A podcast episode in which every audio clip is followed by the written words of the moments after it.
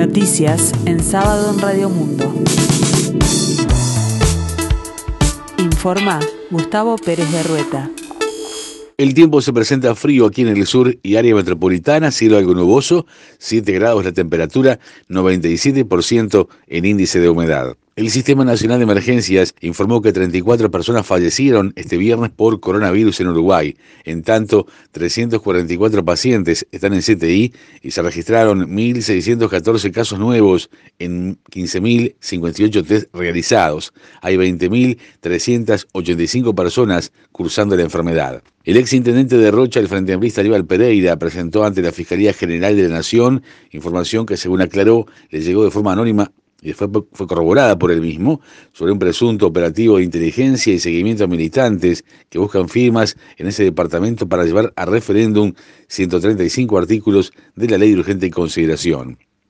La denuncia establece que el pasado jueves 17 de junio se recibió la información donde se denuncia al comando de la Jefatura de Policía de Rocha.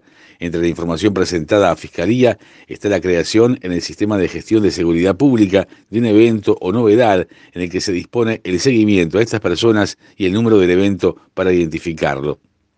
El ministro del Interior aseguró que habló con Aníbal Pereira por su denuncia de seguimiento a quienes hacen campaña por el referéndum contra la LUC, pero el exintendente dijo estar aún más preocupado porque le mienten al ministro. En tanto, en Florida, Luis Alberto Heber aseguró que por la información que recabó, en Rocha la policía no hace vigilancia, sino que busca evitar aglomeraciones. El ministro contó que habló telefónicamente con Aníbal Pereira para ponerse a la orden. La Fiscalía de Tacuarembó investiga a un geriátrico ubicado sobre la Ruta 31, en las afueras de la ciudad, luego de una denuncia que se viralizó por redes sociales, dejando en evidencia las malas condiciones en las que viven los cinco adultos mayores que allí residen. La denunciante afirma que su intención es lograr contactar a los familiares de estos ancianos para poder ayudarlos.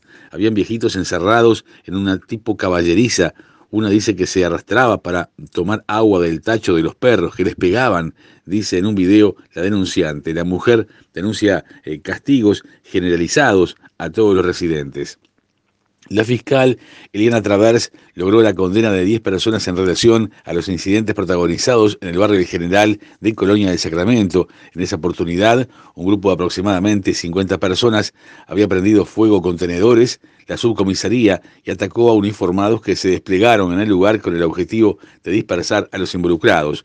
Una convocatoria a través de redes sociales para recordar a un joven consumidor de drogas que se había suicidado la noche anterior terminó con denuncias de vecinos por incidentes y la intervención de la policía. Los manifestantes lanzaron botellas y piedras contra los policías y los móviles y también amenazaron a los vecinos a quienes acusaban de haber llamado al 911. En el deporte, por la octava fecha del torneo Apertura, este sábado jugarán Fénix River Plate a las 15 horas y Peñarol Villa Española a las 18. Mañana domingo se enfrentarán Boston River Liverpool a las 12 horas y Rentistas Nacional a las 15. La actividad se complementa el lunes con Plaza Colonia Cerro Largo a las 15 horas del partido y Montevideo City Torque Deportivo Maldonado a las 17.15. El martes se medirán Sudamérica Progreso a las 15 horas y Wanderers Cerrito a las 17.15.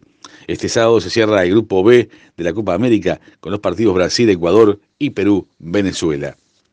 El ex policía Derek Chauvin fue condenado en Minneapolis, Minnesota, Estados Unidos, a 22 años y medio de cárcel por el asesinato del afroamericano George Floyd, cometido en mayo de 2020. Las pautas de sentencia de Minnesota recomiendan 12 años y medio de prisión por asesinato, pero el juez Peter Cahill consideró varios agravantes antes de la audiencia y señaló que al asfixiar a George Floyd con su rodilla el 25 de mayo de 2020, Derek Chauvin abusó de su posición de confianza y autoridad y actuó con gran crueldad.